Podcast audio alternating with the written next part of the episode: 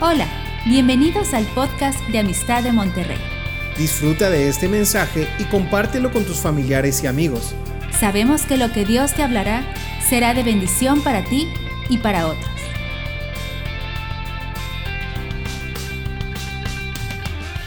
Quiero llevarte a la palabra el día de hoy. Si me acompañas, por favor, al libro de Daniel. Daniel capítulo 10. Daniel es uno de tantos de aquellos que fueron deportados y fueron llevados a Babilonia por el rey Nabucodonosor. Y aquí en el capítulo 10, yo quiero empezar ahí en el versículo 8.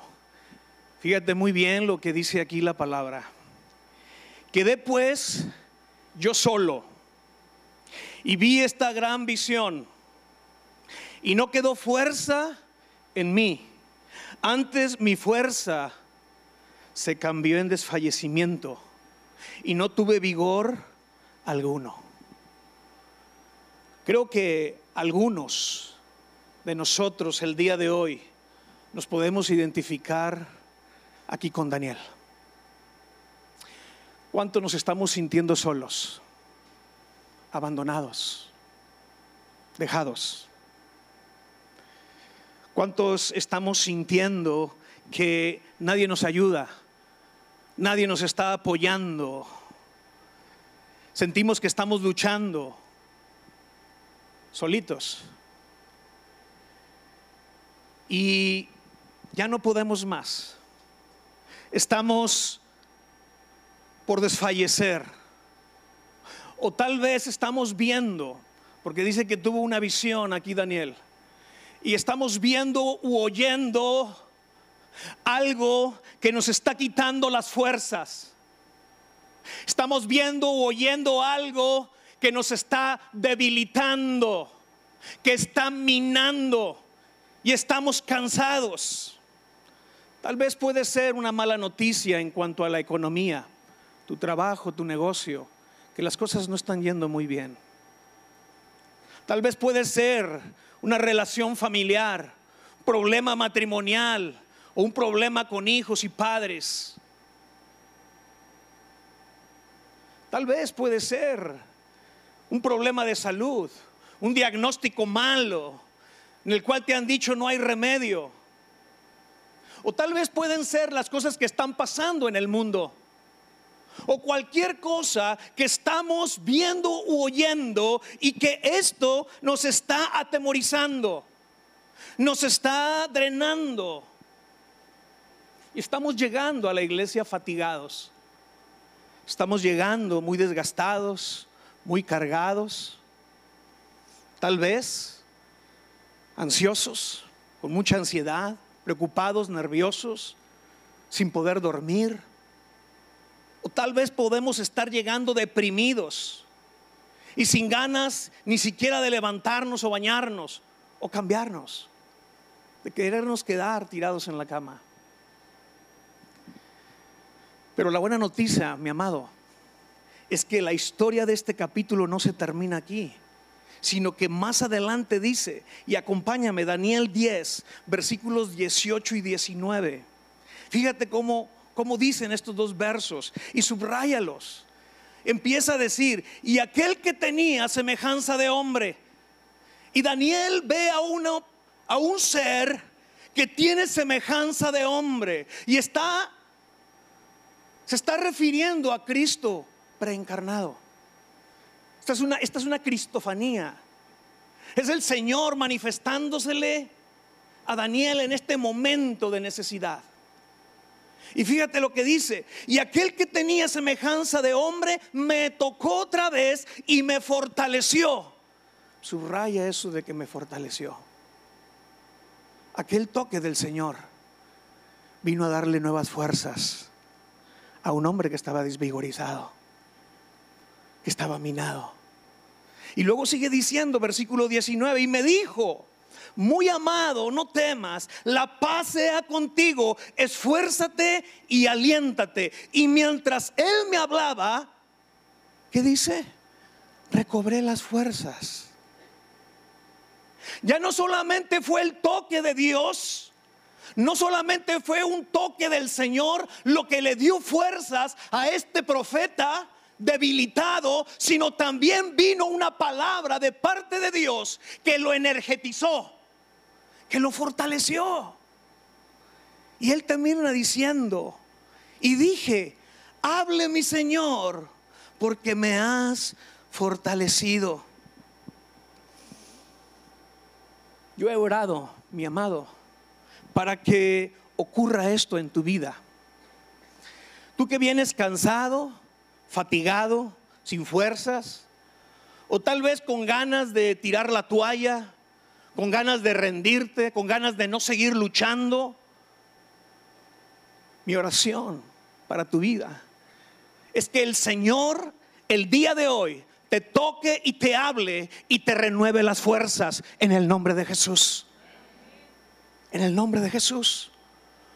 Por eso he titulado a este sermón, Fortalecidos en la adversidad. Estos dos versículos que hemos leído aquí en Daniel 10, subrayalos muy bien, porque se van a convertir en un oasis para tu vida cuando estés pasando por un desierto.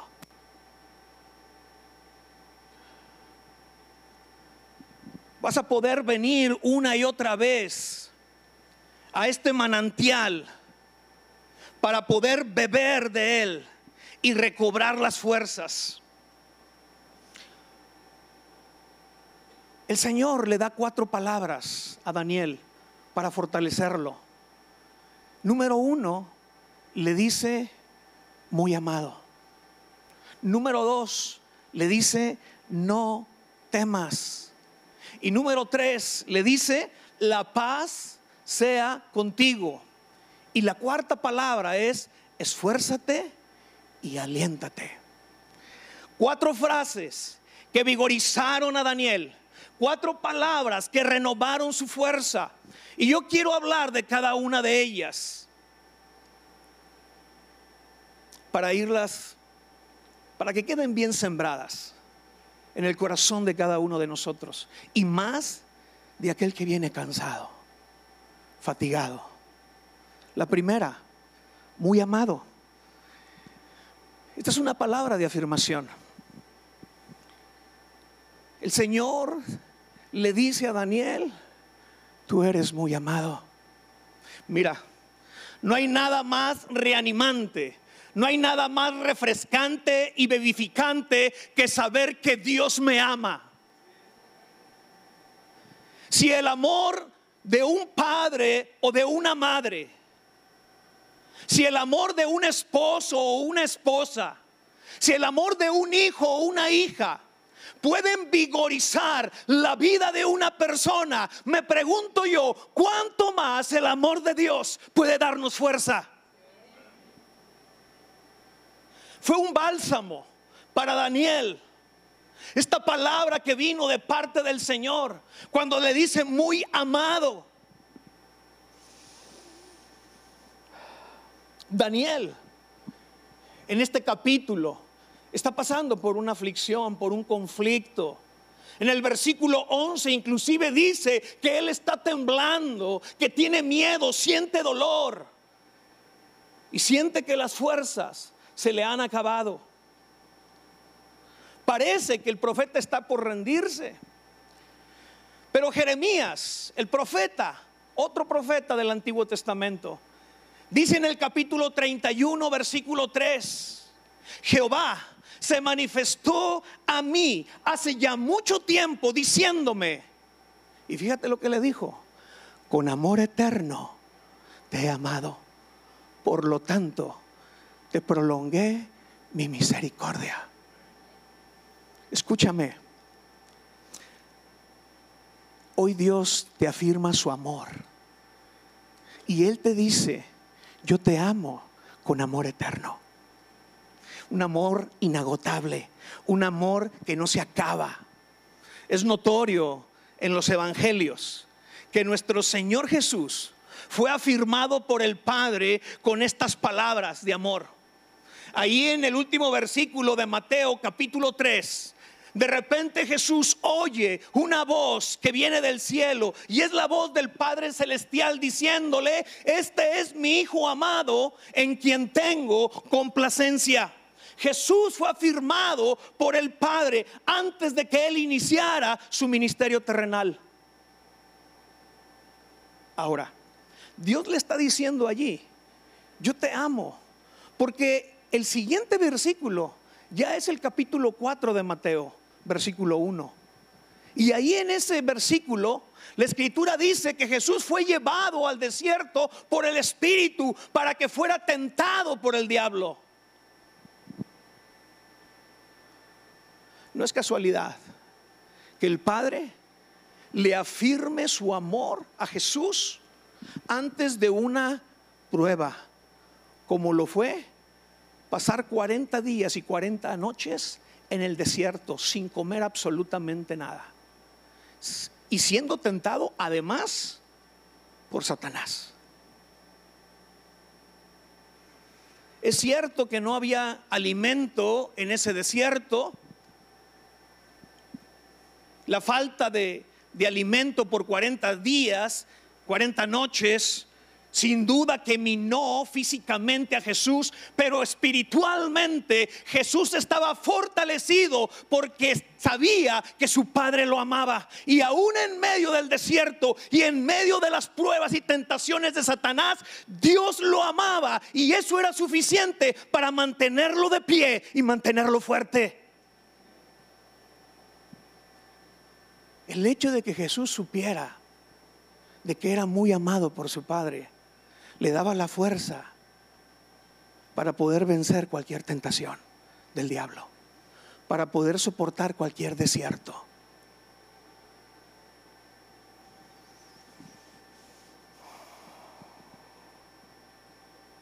Escúchame, Dios Padre el día de hoy te confirma su amor por ti, para que seas fortalecido en el desierto por el cual estás cruzando el día de hoy. El día de hoy, el Padre te confirma que te ama para fortalecerte en medio de la tentación y los ataques que el enemigo está trayendo sobre tu vida. El día de hoy, Dios te dice, yo te amo para que tengas fuerzas y poder pelear la batalla, las pruebas y luchas que hoy estás teniendo. Pero no solamente Daniel era amado, sino dice ahí la escritura que era muy, muy, muy amado. Y ese muy significa muchísimo. ¿No es así? Mira, Tú eres importante para Dios y eres único. Tal vez para el mundo tú pasas desapercibido y nadie te conoce, ni nadie sabe quién eres. Pero escúchame, para Dios tú eres importantísimo y Dios te conoce y te conoce por nombre. Y te llama por tu nombre. No es solamente que Dios ama a todo el mundo, sino que particularmente te ama a ti, especialmente te ama a ti.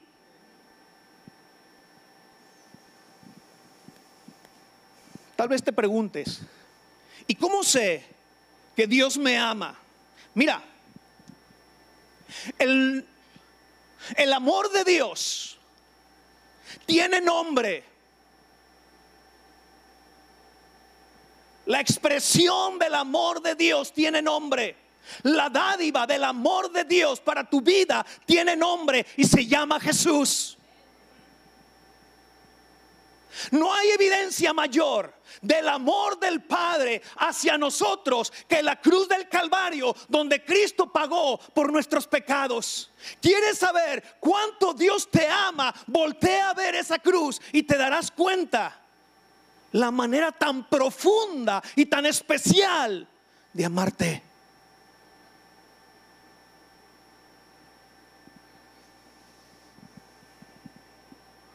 Romanos capítulo 5, versículo 8. El apóstol Pablo dice, mas Dios muestra su amor para con nosotros en que, siendo pecadores, Cristo murió por nosotros. ¿Te das cuenta? Dios te ama tanto que Él envió a su Hijo unigénito para darte vida. Porque escúchame, Dios está enamorado de ti. Dios está enamorado de ti.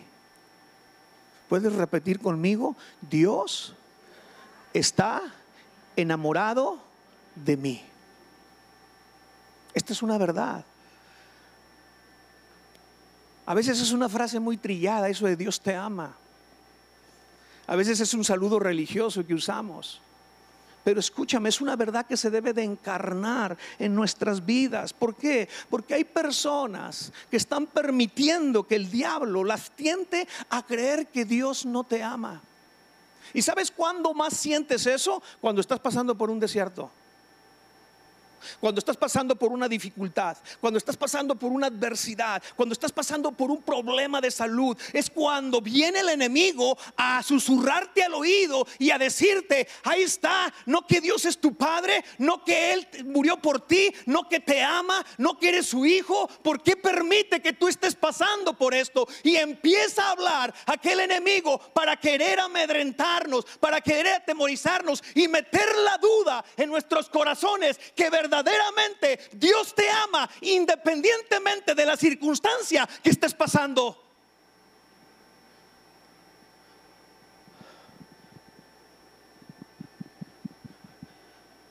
Pero si tú dejas que el enemigo venga a debilitar tu fe en esta verdad de que Dios te ama y te ama muchísimo, aún en medio de tu sufrimiento por el que estás viviendo, entonces se va a cortar ese flujo, esa corriente de gracia que viene de parte de Dios para vigorizarnos y fortalecernos. Por eso muchos andan débiles. A la iglesia de Éfeso, ahí en Apocalipsis capítulo 2, llega un momento en el versículo 4 en que se le dice a esta iglesia, has dejado tu primer amor. Y normalmente hemos interpretado esa frase como que nosotros hemos dejado de amar apasionadamente a Dios. Como que nuestro amor por Dios está mermando.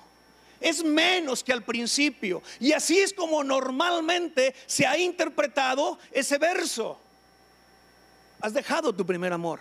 Pero ¿qué tal si en vez de enfocarse la interpretación en tu amor tuyo hacia Dios, sea al revés. Que la interpretación correcta sea que tú y yo no estamos apreciando, palpando, percibiendo el amor de Dios como deberíamos. ¿Qué tal si ese versículo se esté refiriendo a que tal vez tú y yo estamos dudando del amor de Dios. A final de cuentas, mis amados, el amor de nosotros para Dios es solamente una respuesta del amor de Él para nosotros. Es cuando una persona sabe, entiende y se le revela que Dios le ama que se engendra el amor en él para con Dios. Mira, hay personas que se sienten afligidas porque sienten que no están amando a Jesús como deberían de amarlo. Y yo me confieso, a mí me ha pasado, de repente he sentido que no estoy amando a Dios como debería de amarlo. Pero yo quiero decirte en esta tarde, lo mejor que puedes hacer es olvídate de tu amor por Dios o por Cristo y mejor concéntrate en el amor que Él tiene para ti, porque en la medida en que tú vas descubriendo y se te va revelando la grandeza de su amor, más lo empiezas a amar tú a Él. Tu amor es transformado por el amor de Él. De hecho, es una oración del apóstol Pablo ahí a la iglesia de Éfeso. Y él está orando para que la iglesia pueda comprender, entender, le caiga el 20 de la anchura, la longitud, la altura y la profundidad del amor de Dios.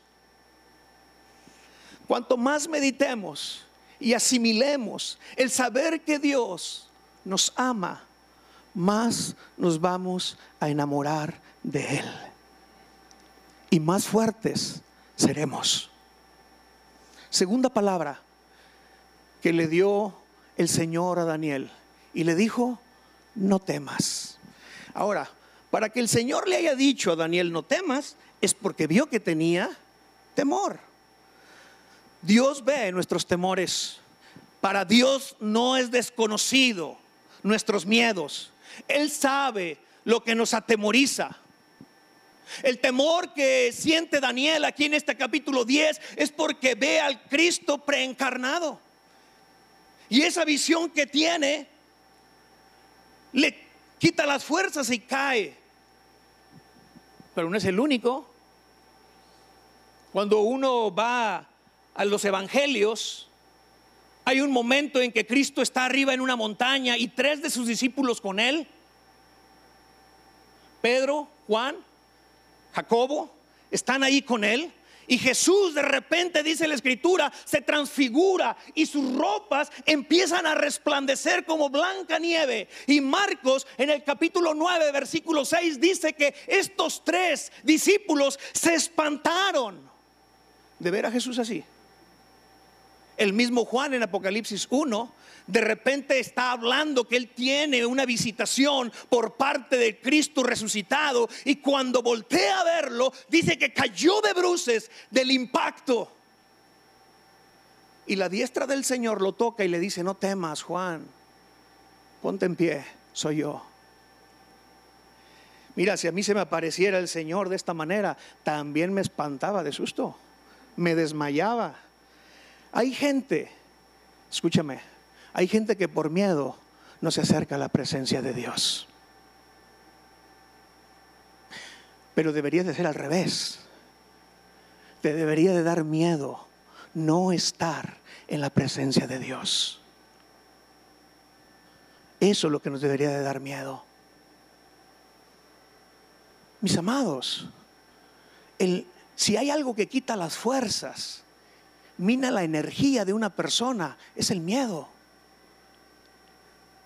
Y el miedo es tan debilitante que llega al grado de paralizar a una persona. Paraliza, paraliza tu vida, paraliza tus proyectos. Te paraliza el miedo y no te deja avanzar. Yo me pregunto cuántos planes de Dios para nuestras vidas no han sido realizados porque estamos paralizados por el miedo. Hay tres ejemplos en la Biblia en el Antiguo Testamento de esta parálisis por miedo. Primero en Éxodo capítulo 20. El pueblo de Israel no se quieren acercar a la presencia de Dios ni quieren escuchar a Dios. Y entonces por miedo le dicen a Moisés, Moisés, mejor tú habla con nosotros y te oiremos, pero que no hable Dios con nosotros porque si no moriremos. Y entonces Moisés les dice, no teman por favor, no tengan miedo al Señor. Pero por miedo prefirieron mejor escuchar la voz de un hombre que la voz de Dios. Y mi amado, ese es el riesgo. Hay cristianos que prefieren oír la voz del pastor que la voz de Dios. Tienes que quitar el miedo. Porque ¿sabes cuál es el riesgo de esto? De que termines oyendo la, la voz de un hombre y dependiendo de lo que esa persona te diga en vez de lo que te dice Dios. A final de cuentas, lo que nos va a fortalecer es la voz de Dios y no la voz de una persona. El segundo ejemplo es que la voluntad del Padre, la voluntad de Dios en el Antiguo Testamento, en la generación de Moisés, aquella generación que salió de Egipto, era que entraran a la tierra prometida. Pero otra vez, por miedo, este pueblo no entra para conquistar. Hay personas que no hacen la voluntad de Dios en sus vidas porque tienen miedo. No sirven a Dios porque tienen miedo. No se comprometen con Dios porque hay miedo. El riesgo de esto es que por miedo termines vagando en un desierto, dando vueltas sin propósito en tu vida. El tercer ejemplo es el ejército de Israel. Detenidos por miedo, por un gigante que por 40 días los estuvo amenazando. Ese Goliat que estuvo hablando día y tarde contra ellos. Ni siquiera el rey Saúl tuvo el valor de enfrentarlo. Tuvo que venir un pastorcito de ovejas, tuvo que venir un David para llevarse la victoria. Hay personas que no están enfrentando sus problemas, que están posponiendo sus batallas por miedo. Pero mi amado, no hay victoria sin lucha. No hay conquista sin batalla. No hay triunfo sin desafío. El riesgo es que por miedo tu galardón, tu corona o tu premio se lo lleve otro y no tú. No tener miedo es consecuencia de saber que soy amado por Dios. La palabra de Dios ahí en primera de Juan, capítulo 4, versículo 18, la escritura nos dice, en el amor no hay temor, sino el perfecto amor echa fuera el temor. ¿Cuántas veces Jesús fortaleció a sus discípulos que estaban atemorizados diciéndole, no temáis? Lo mismo te dice el Señor hoy a ti que estás amedrentado, asustado, apanicado, el Señor te dice, no temas, yo estoy contigo. La tercera palabra que el Señor le da a Daniel, la paz sea contigo. Si algo fortalece a una persona, si algo lo vigoriza, es estar en paz con Dios y sentir la paz de Dios. Y estos dos tipos de paz los menciona la Escritura la paz con Dios y la paz de Dios. La segunda depende de la primera. Es decir, tú no puedes tener la paz de Dios si primero no estás en paz con Dios. El apóstol Pablo, ahí en Romanos 5, versículo 1, él dice, justificados pues por la fe, tenemos paz para con Dios por medio de nuestro Señor Jesucristo. La paz de Dios es el resultado de ser declarados inocentes, sin culpa, por el pecado, por el juez de jueces. Y esto debido a que hemos puesto nuestra fe en la obra de redentora de Cristo en la cruz del Calvario. El único mediador de paz con Dios es nuestro Señor Jesucristo.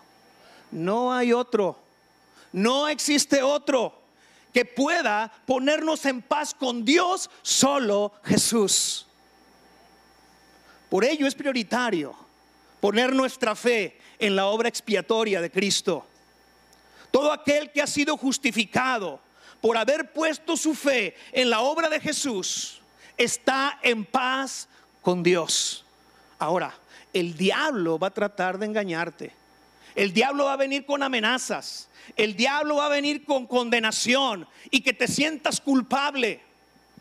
Él quiere, y uno de sus propósitos es robarte la paz. Que tú no estés tranquilo, que ni siquiera puedas dormir, que estés ansioso, que te estés comiendo las uñas. Esa es la chamba del diablo. Y él va a hacer hasta lo imposible para tratar de lograrlo. Pero tú puedes defenderte con la espada de la verdad con la palabra de Dios y decirle y restregarle en la cara a este diablo que tú ya has sido justificado, que tú eres inocente, que no eres culpable. ¿Por qué? Porque has puesto tu fe en la muerte y resurrección de nuestro Señor Jesucristo y esto te ha puesto en paz con el Señor.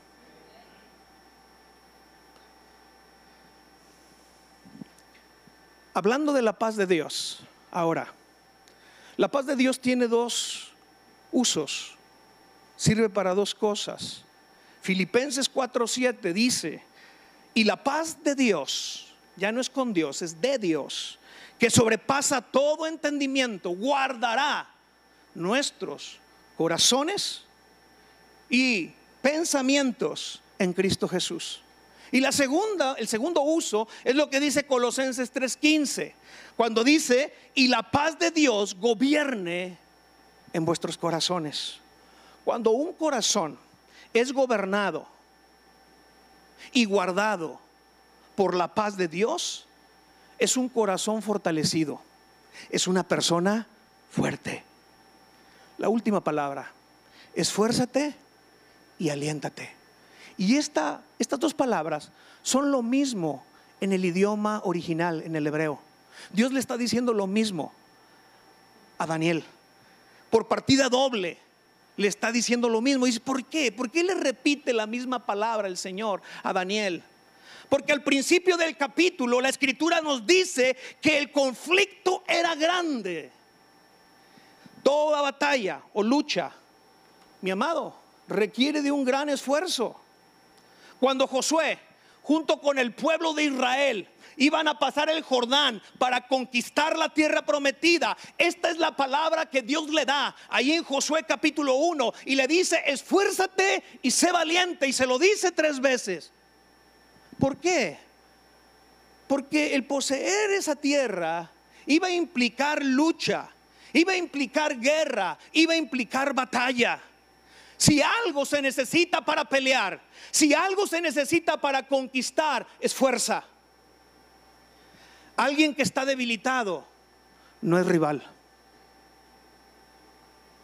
Si tú y yo estamos debilitados, no vamos a poder vencer a nuestros enemigos. Y son tres, según Efesios 2, del 1 al 2. El diablo, el mundo y nuestra propia carne. Por otro lado, las disciplinas espirituales también requieren de esfuerzo. Por ejemplo, el estudiar la palabra de Dios. Allí en Josué capítulo 1, versículo 8, se nos dice que nos debemos de esforzar en cuatro cosas en cuanto a la palabra. Número uno, hablar la palabra. Número dos, meditar en la palabra. Número tres, memorizar la palabra. Y número cuatro, vivir o hacer la palabra. Todo eso requiere de esfuerzo, requiere de aliento. Y también las demás disciplinas espirituales, el orar, interceder, evangelizar, servir al Señor, adorar, dar, todas esas disciplinas requieren de un esfuerzo.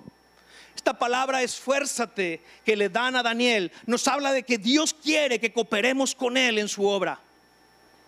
Qué privilegio cuando Dios nos llama a participar con Él. Es un verdadero privilegio.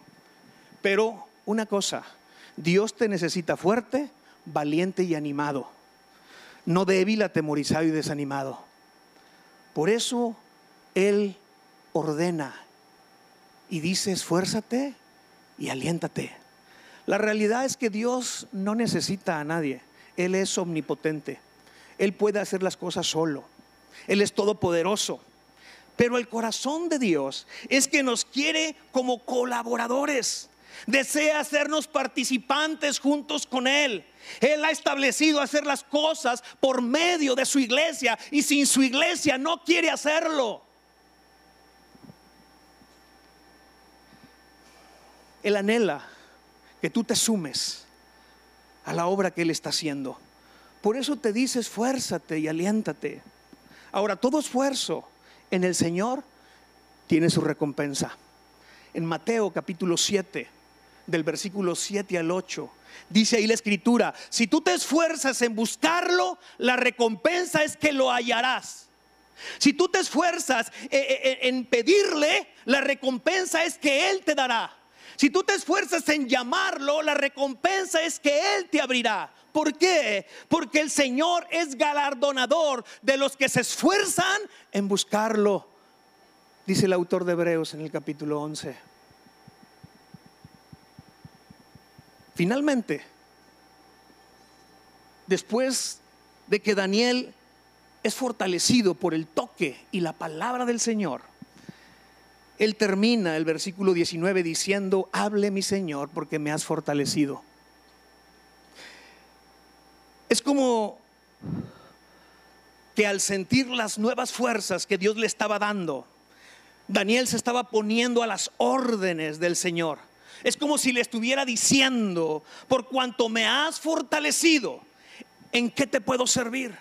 Señor, estoy a tu disposición. Las nuevas fuerzas, el nuevo vigor, el reavivamiento que vino en la vida de Daniel, lo llevaron a tener un corazón dispuesto para servir al Señor.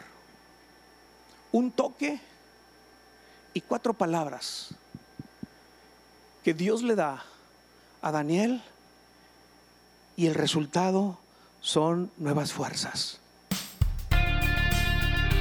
Esperamos que este mensaje te ayude en tu vida diaria. No olvides suscribirte y seguirnos en nuestras redes sociales.